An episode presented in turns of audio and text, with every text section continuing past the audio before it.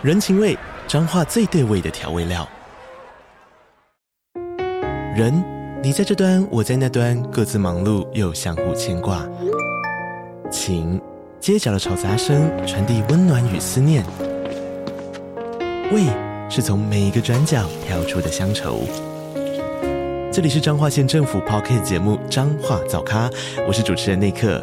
从彰化大小事各具特色到旅游攻略，透过轻松有趣的访谈，带着大家走进最在地的早咖。准备好了吗？彰化的故事，我们说给你听。以上为彰化县政府广告。喧嚣热闹市中心，来回穿梭的人潮络绎不绝，但却在这热闹无比的街道上。竟然坐落着一栋全台最大的鬼屋，那破旧的铁门与荒废已久的建筑显得格格不入。这栋建筑的前身是一家医院，而究竟又是发生了什么事，才会让一家医院成为人们口中的鬼屋？大家好，我是希尔，欢迎收看本期的都市传说。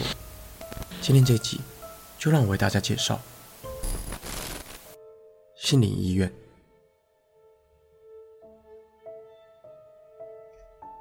心理医院在一九七五年由吴明辉、许伯英与黄生川等三位医师共同创立，位于台南市西门路上精华地段，共六层楼高的心理医院，因规模巨大而成风光一时，是当地代表性的大型综合医院。医术的高深更获得当时副市长张立堂的肯定，因此成为了台南地区许多民众都会前往就诊的知名医院。但好景不长，医院在经营了近二十年后。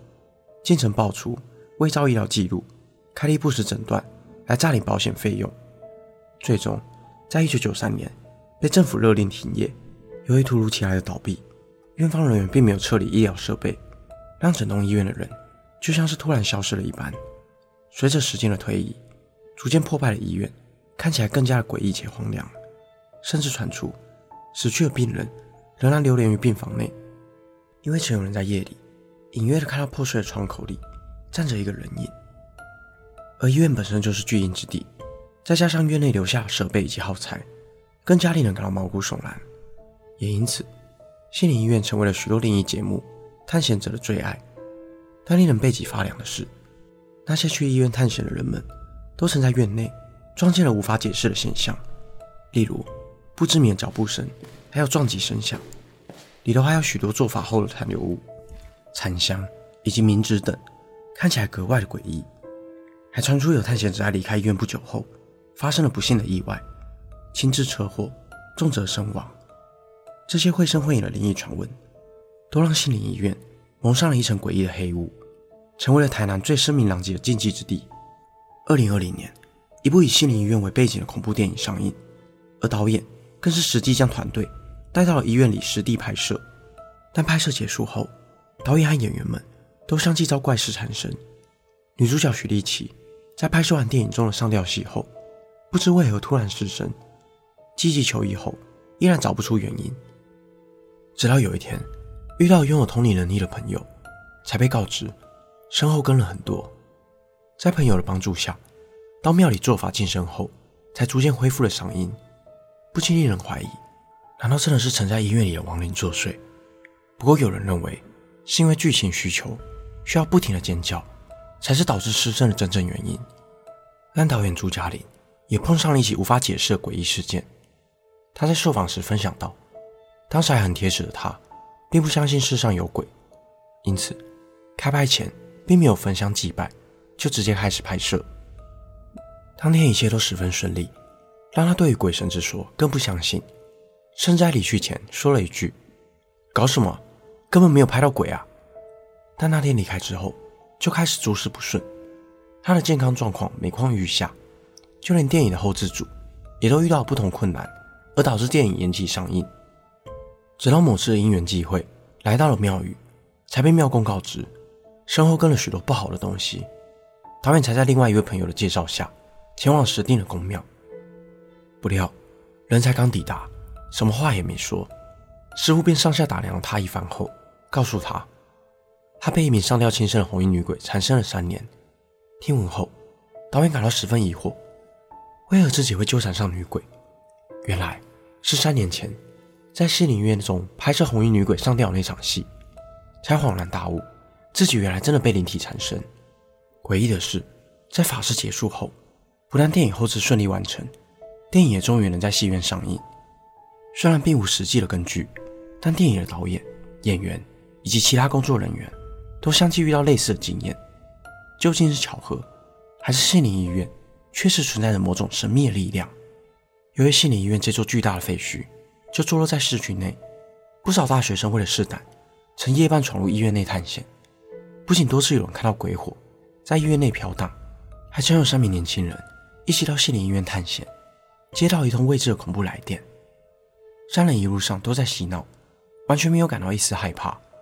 但就在来到太平门，也就是停尸间入口时，才感到一股诡异的气氛。他们拿出手机拍照打卡，说时迟那时快，其中一人的手机突然有一通不明来电。感到有些不安的他们仍然接起了电话，但电话另一头却缓缓传出一个虚弱的声音：“快来救救我！”吓得他们立刻挂断电话。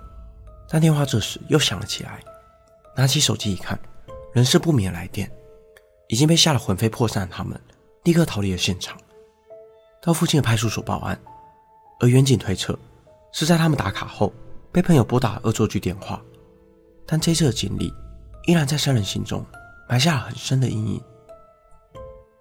还有一名网友曾分享其男友与好友一起前往医院探险的经历。当时，男友一进到医院。并感觉空气非常闷热，但另外两位好友竟然觉得特别的冷。虽然诡异，但三人依旧决定继续探险。一路上并没有发生什么特别的事情，直到要离开的前一刻，男友手腕上的佛珠竟突然断裂，他们当场吓坏了，只能赶紧捡起并离开了现场。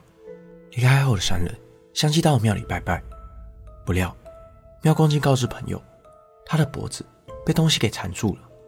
庙公为三人收惊，原以为事情落幕的三人拿着护身符各自回家，但接下来的日子却接连发生了车祸。男友因为车祸受了重伤，在医院疗养了很长的一段时间才康复，而另外两位朋友则因为自摔而纷纷离世，而且都在回家的路上，那条每天都会经过、再熟悉不过的路。另外，在脸书社团联谊公社，也曾有人分享自己就读心理医院附近的高中。教室就位于离心理医院最近的大楼，只要转头就能看见心理医院的走廊以及建筑的内部。尽管感到有些阴森，但也没发生过什么特别的事情。直到某一天，教官分享了这样的故事：曾经有同学上完体育课后，发现东西不见了，因此委托教官调阅监视器查看。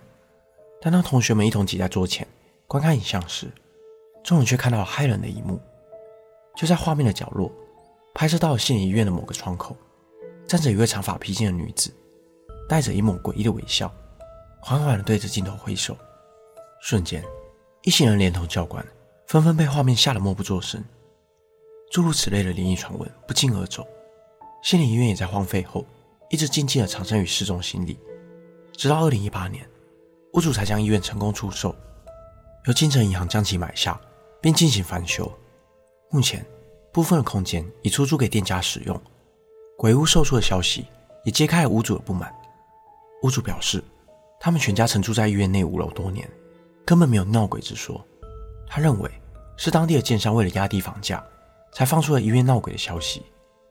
究竟是商人的炒作，还是真有怨灵在院内徘徊？随着医院售出后，已无从考证。但如此多的故事以及高度的讨论，确实证明了县里医院。在人们心中所占据的分量，以及深深的恐惧。本期的内容就到这里，感谢你看到最后。如果想看更多都市传说系列的影片，欢迎订阅我的 YouTube 频道。如果想要听的，也可以到各大 Podcast 平台上关注我。我是希尔，我们下次见。